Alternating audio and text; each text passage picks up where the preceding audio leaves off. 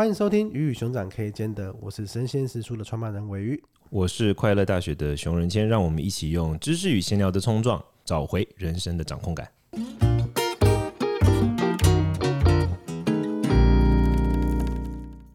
今天我们要讨论的这个话题，其实是我们那时候在选题里面也讨论蛮久的。对，然后后来跳的这个题目就是“不为热情工作有错吗？”你觉得呢？我当然是觉得没错啊，我感觉上好像有错跟没错都没什么。你现在听起来好像很没有热情，没有啦，其实尾鱼是有点微感冒了，他不是没有热情，他平常声音是充满了激情，只是我们麦克风没有办法呈现出来。每次我跟他讲话的时候，他是高八度这样，所以，但你对时书有热情吧？有啊有啊，股东们，我我对我做的事情是有热情，但也不能太有热情，太有热情就创赛。像马斯克就太有热情，现在他的股票大跌，推特 是可能要挫赛了这样。我其实很从很久很久以前在快乐大学上，我就已经跟很多人分享过，我一直都不认为要把热情当做工作。诶，我觉得把热情当做工作是一件很差赛的事。为什么？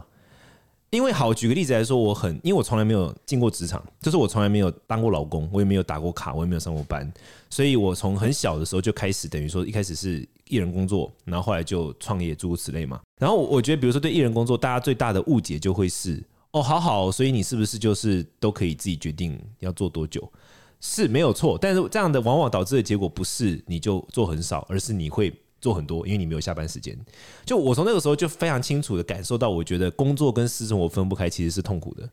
那是因为经过大概几年的累积，然后开始可以有余裕把它分开了，才相对轻松一点。不然一开始真的超痛苦的，就是你根本没有，其实没有私生活可言。你创业一定知道嘛？对，根本没有私生活可言啊！而且比如说像半夜两点，你如果客户或什么出事，员工们可以不用起来啊，因为他就那不是他上班时间啊，劳基法。但你是老板，你不能不起来，因为你不起来，你的公司就会挫赛。就像这样，所以其实我后来就发现很明确的，我就觉得说工作跟私生活一定要分开。所以我那时候就觉得工作跟热情绝对不能挂钩。我那种很强烈的感受，我一定要找到一个就是热情跟我工作没有关系的事情才比较好。那个时候我就很深刻这样觉得了。我自己的故事比较像是，就是我在大学的时候就很想要进广告圈，是，然后我那时候还自己找了很多案例啊，写部落格啊，然后弄一弄弄很久，终于如愿以偿的进去了。我觉得我是带着满怀的热情进去的，就进去就发现广告业真的是一个好掏空人的一个地方哦。你同事们现在都 OK 吗？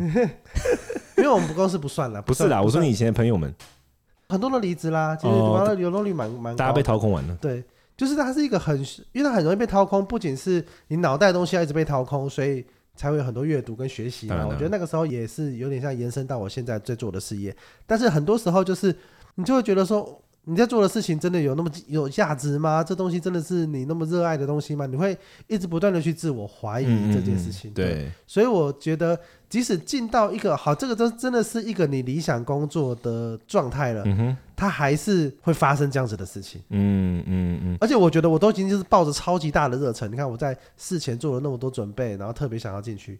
我觉得，当然也有可能就是。希望越大，对，失望越大了。是是是，对。但是我觉得这个过程中，他还是让我感受到，就是热情跟工作这两件事情的结合，它某种程度来说不一定是好事。我这样一讲，我突然觉得有很多个切点的。但我发现一件很有趣的事，就是我身边所有真正在做热情与工作有关的人，大部分人都在抱怨，比如你，或者是我身边上有很多那种创业者，大部分时间都在抱怨跟写一堆就是那种自我批判文。就是会写说，对针对市场现在的环境，他的观察，然后今年什么 Q 三之后，然后什么资讯产业下滑，然后什么什么，这都这种。我身边所有看起来真的当初是为了热情而创业的人，全部都是在写这种文章。然后那一种会一直呈现出自己是很热情而且很创业的，全部都是直销、微商或电商，超明显的，就是很需要帮自己打气，因为热情而创业的人全部都在写文章，然后所有那些全部都在发照片，都在说看我的工作可以就是。坐什么样的车？我的买东西就是在工作。不，你看看过吗？电视有啊，很多啊，直销文案嘛，就是什么啊？这我我又参加了这个活动，花钱就是赚钱，然后让我对，让我又变得又变得更好了。对对对，就是他们就是各种照片、图片、影片、短影音，然后真正在直接创业全部都是文字，然后说怨念超生，然后里面然后留言区都很明显，就是真的在就是我刚才讲创业挂，全部都没有在说要不要加入我，全部都是说拍了我们堂给，然后所有的那一些创业那个就直销家全部都说要加入我吗？电商比你想的还简单，只需要。一个月两千块，巴拉巴拉巴拉，都这种路线就很明显。而且因为年轻的时候，我觉得，我觉得特别是比较小一点，比较假如我们倒退回到更年轻一点，其实真的还是会看到那样的东西的时候，还是会觉得，比如说像我刚刚讲的，就是你很简单的逻辑嘛，打开社群看两种人，谁都不想要加入那个拍了我们堂给嘛，都会觉得说，哎、那看起来好有，就是另外一挂看起来，哎、真的很有热情，很不错，哎，很真的是怎样？我想要了解一下，你有过这样的时刻吗？还是你一开始就觉得拍楼就是只想走拍楼？我觉得兴趣这个东西绝对是一个，就像我刚刚讲的，我的上班的时刻就是往一个兴趣去的嘛，所以把兴趣当饭吃这件事情是，就是我一开始想象觉得说，哎、欸，就应该要这样啊。我觉得出社会，大家对工作都有一个想象嘛，对，你一定是从选科系的时候那个想象就在了，嗯，嗯嗯，对，那你从选科系的时候你就想说，哎、欸，我的兴趣是资工，对，写程式。我的兴趣是语言，当英文老师，还是我的兴趣是做美术、做设计？就这些东西，你在选科系的时候，你就会有个想象。那你进到大学的时候，你可能那个想象会先被打碎，或者重建一次。就像我读传播好了，对，我进去就发现，哎、欸，好像传播跟广告也没有什么关系，对，跟当记者比较有关系，嗯、对对，因为它里面比较多是。教授是偏记者，记者挂的，对。那这个东西可能就先重建了一次。那到你到出社会的时候，又会再重建第二次。你以为想象的工作好，你以为当记者就是一直在跑很重要的新闻，可是可能你就是一直被长官叫去跑各种公关稿。对，你就是会发生很多这种现实跟实际的落差，现实跟实际的落差，现实跟实际的落差。那我觉得所有的选择，它都是。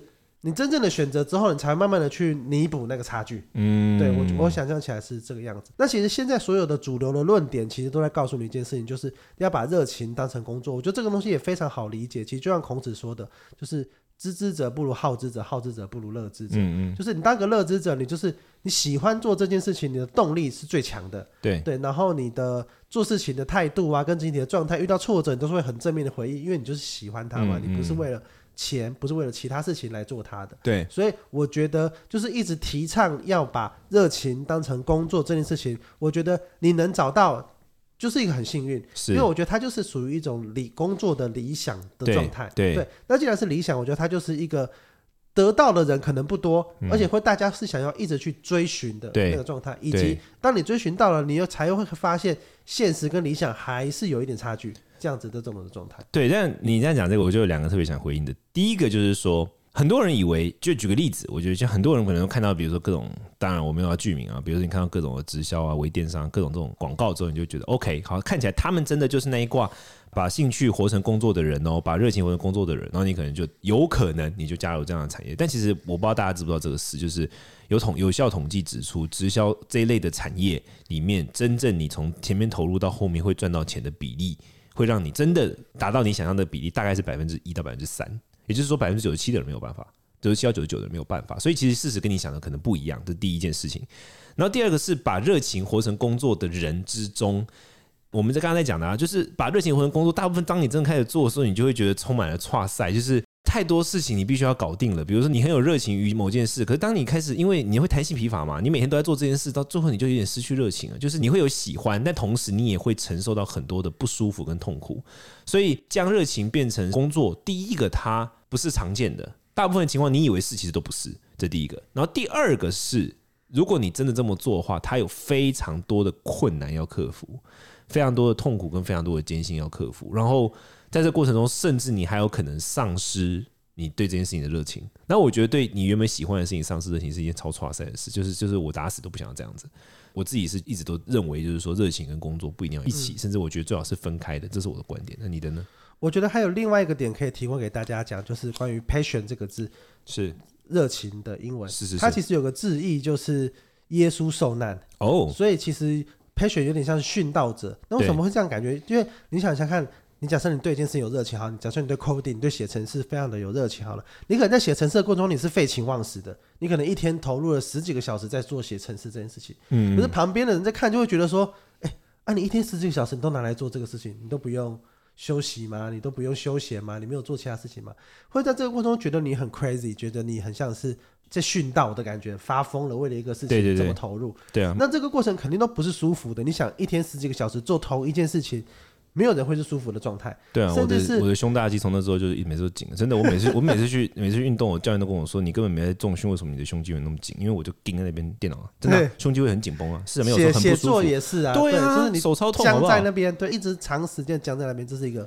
然后以及就是在这个过程中，你肯定是会到某一个程度，因为你那么投入，你到某个程度嘛，嗯、那你可能会到一个是别人都没有突破的程度。对，你就是完全你没有潜力可循，你要自己去创造那个突破。对，那个过程肯定又是痛苦的，因为你要做别人没有做过的事情。对啊，对，所以其实当你投入你在做热情的工作的时候，他可能不如你想象那一个，可能像乐乐之者做啊，每天都好开心哦，每天都好快乐这样子的态度，我觉得可能不是。我觉得很多时候他就是你还是承受着所谓工作中的痛苦跟挫折跟这些东西，嗯、但很有可能就会产生两个结果，一个结果是你会觉得说，哎，这件事情好像不是你的热情了。对，这可能是你会产生一个结果，所以所以还会很多人提到说，就是当工作变成热情之后，你可能就不会那么喜欢它了。我觉得这个是一路的观点。嗯、那第二个观点就是，你可能会产生迷惘，就是你当初是因为这个热情进来的，那你现在还是吗？那你是不是要再去找下一个热情呢？或者是你需要做一点改变？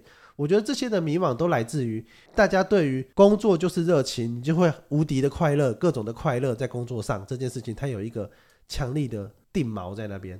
可是可能实际上其实并不是这个状态，所以那反过来，我觉我觉得下一个问题，我想问你，因为我觉得你在职场上也你自己也当过职员，然后你也创业各方面，那你觉得，因为我觉得现在的问题是在于一个审定标准，就是说找工作的审定标准，我觉得随着时代在改变。比如说最早期的审定标准是稳定，比如说过去大家都想当公务员嘛，嗯，可能很多很多很久以前，然后那时候是它的标准是稳定。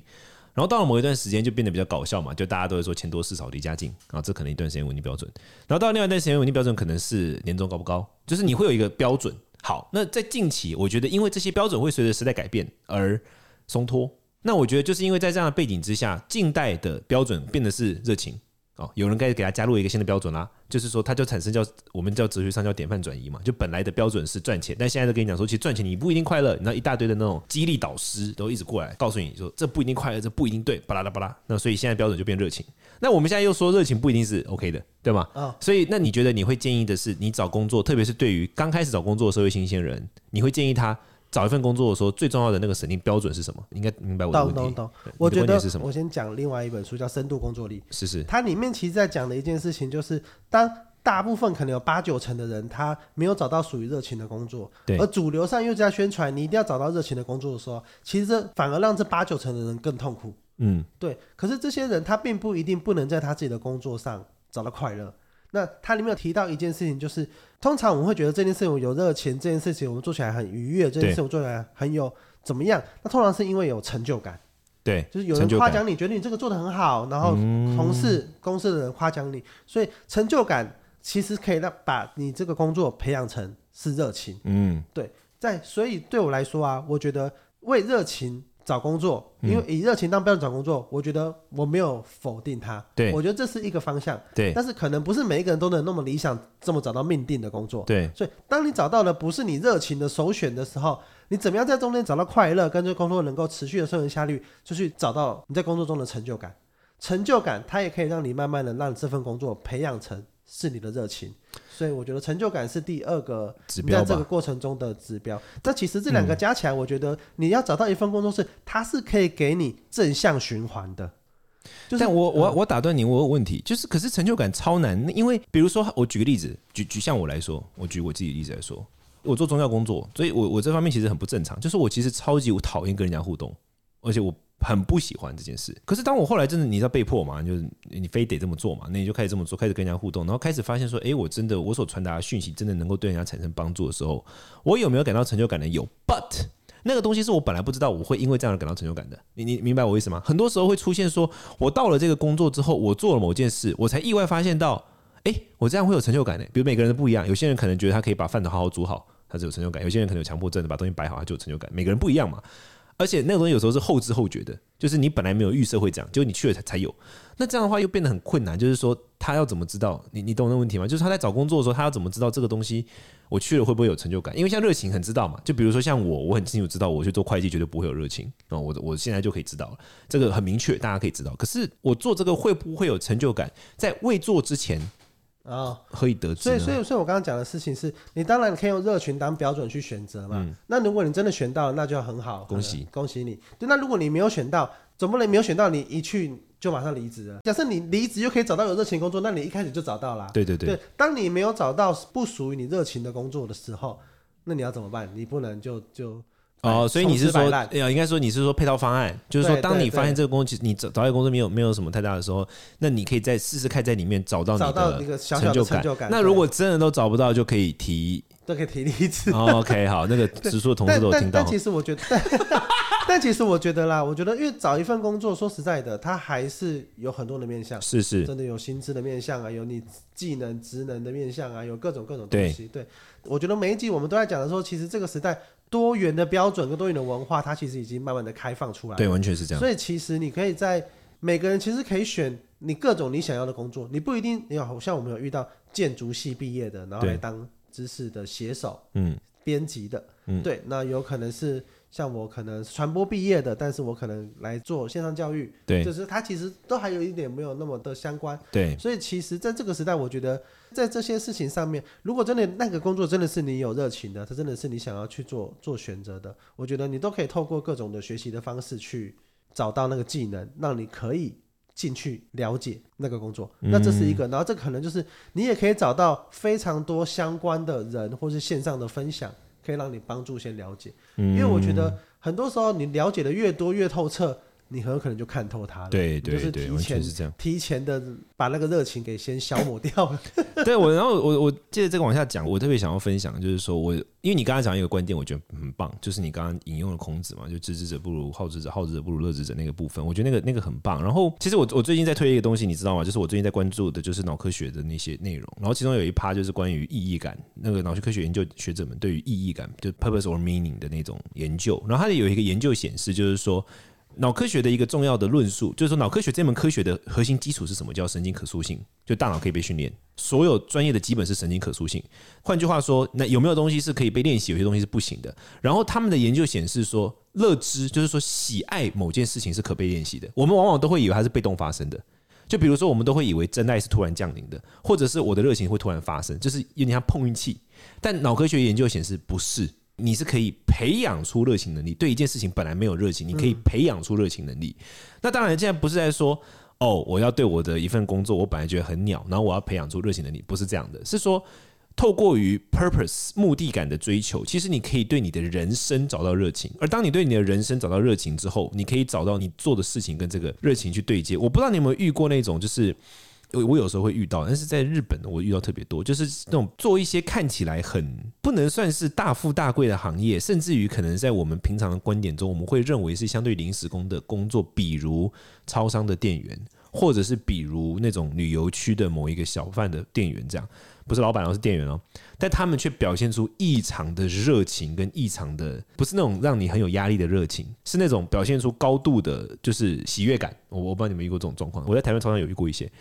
然后我很好奇这个状况嘛，我之前在日本，我很好奇这个状况，我就觉得说这个为什么会这样？然后后来我就有问问他们，就三不五时会有机会就会聊天。然后我发现，当然我遇到很多不同的案例，但是我后来发现一个共同点，就是说他们对这个，他们在这个过程中，他们有找到他们的成就感。比如有些人会说，他觉得在这么寒冷的天里面，他可以在这里提供给别人一碗热汤，然后他看到他的客人们喝完那碗汤之后，寒气消退的那一个当下，他就觉得很快乐。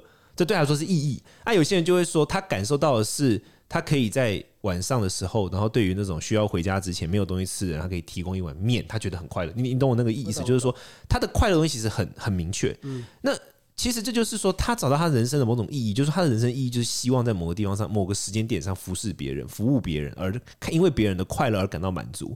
他是先找到了这个热情之后，然后找一个适合的工作去跟这个热情对接。我想要服务，那这种服务有众多之中，哪一个可以比较就是 match 到我的这个热情？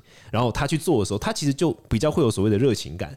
所以其实有可能是另外一种方法，就是说你其实可以培养你的热情，就是你本来就对某件事情特别喜好或特别，我觉得热情这种事情真的是五花八门，就有些时候我们难以理解。比如像我自己，我之前看一个一部电影吧，还是什么的，我已经现在有点忘了。然后那部电影里面就讲说有一对 couple 就一直都在，哎，不是电影，你有看到那个那个什么什么珍物收藏柜啊什么的？你记得吗？那个 Netflix 的剧，那里面有一对 couple 很喜欢鸟，你有看到吗？你有全部看完吗？有。你你记得吗？有一对 couple 就是应该是最后一集还对他们就很喜欢鸟，他们去赏鸟。对对对，然后他们不但只有赏，他们还要到一个湖上面，然后两三天的时间拿着那个一直记录嘛。像这就是我很难以理解的，我就超级无敌难以理解为什么会有人想要上鸟。但是我的意思是，本来热情就五花八门，每个人都一定会有一个自己的热情，所以你你得先找到那个你本来有一点点东西，不一定是很大的。我听说伯恩也很喜欢赏鸟。哦，真的吗？对，他说他也会去公园跟那些阿伯一起在那边赏鸟，然后那些阿伯也不认识他，大家就觉得在那边赏鸟，然后跟阿伯那边闲聊，很有很有趣。对，像这就是像我，这就是我完全难以理解，但我一定也有我自己觉得很有趣的东西，人家其他人难以理解。就是我很喜欢看丧礼，by the way，就那你知道，就是每个人都有难以理解的地方，but 你可以先找到这个东西，不用是很大的。然后你先找到它，然后你去训练你对它的那种喜爱跟意义，然后之后你再去思考说，那我做哪一份工作是否能够跟这个产生关联？是否能够，比如说你喜欢做观察，那你做的工作有没有可能里面跟观察有关？你喜欢的是帮助别人，你可不可以找到一个跟帮助别人有一点关联的工作？那你喜欢的是？可能有机会可以自己独处一点点，那你找到工作是不是有可能让你但你有些时间可以自己独处？就是你肯定要先找到你自己有热情的东西，你再去思考这个工作符不符合这个东西，而不是你都不知道自己的热情是什么，却一直希望找到一个有热情的工作。我觉得是这样的，是一个这样的过程。这是我我最后特别想来做的一个小 ending，就是热情是一种生活态度，而这个生活态度你可以透过工作去弥补一些能力，让这个生活态度跟它产生连接。嗯，对对对。然后其实刚刚讲的，我觉得那个点你可以延伸一个点，就是其实你的热情不一定要在工作上。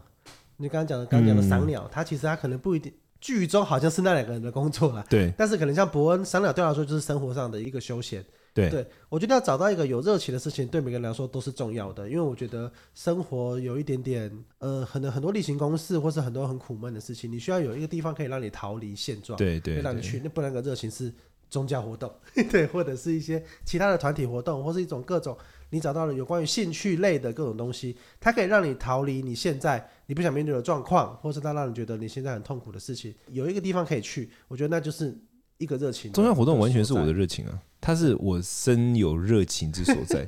对你，你是不是不太了解宗教活动的热情感在哪里？对不对？你应该很相对难以体会，有点难想象。好，我跟你讲，我觉得宗教活动的热情感对我来说在哪里？在于你所设计出来的一个东西，大家执行，而且他们从中得到利益。举个例子来说，我举个例子来说，以前像佛教法会，全部都是你可以想象，就是口口腔啊、呐啊这种，你应该知道，你你参加过佛教法会吧？对。然后我们今年就改变模式，就是我们今年把那一个音乐的部分，我认为传统佛教都是参与者都在唱，但我今年改变模式，我先要让参与者是在听。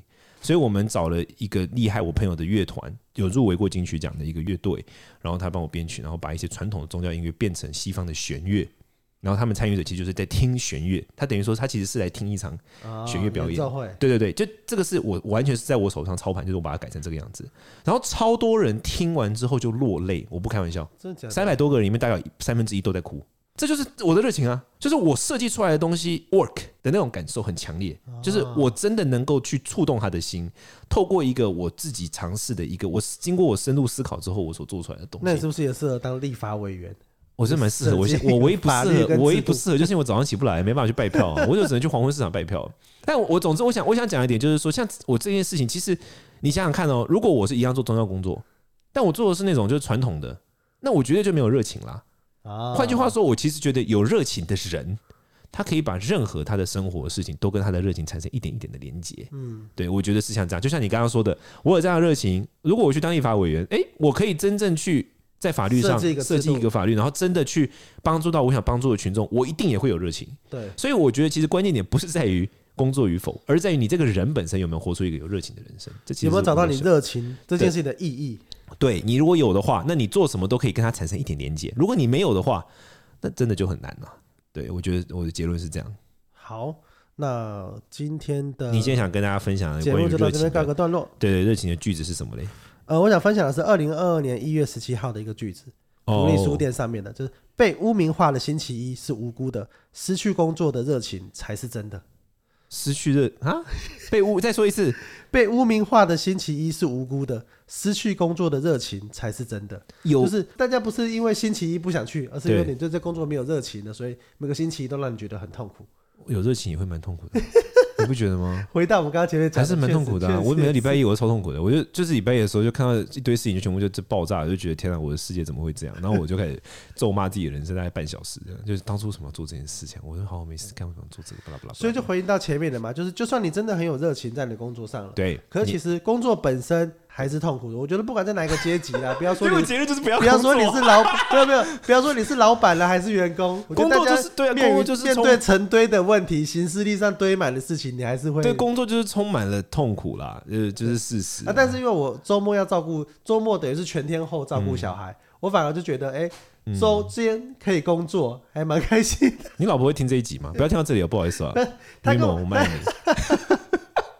不，我懂了，我懂了，就是你还是需要切换嘛，就是需要切换。对，我觉得有切换反而让我珍惜工作的这些时间。好，那我们今天大家就到这里。那希望大家觉得有很有意思。然后，如果你有任何的问题，欢迎你留言在 Apple Podcast。不过前提是我们只会回答五星评论的问题。然后我们会在这一季早一集出来，特别跟大家聊聊大家的各种问题，试试看做一个 Q&A，希望可以对你的生活有所帮助。更重要的事情是跟你一起找回你生活的掌控感。我是熊仁谦，下次听，拜拜。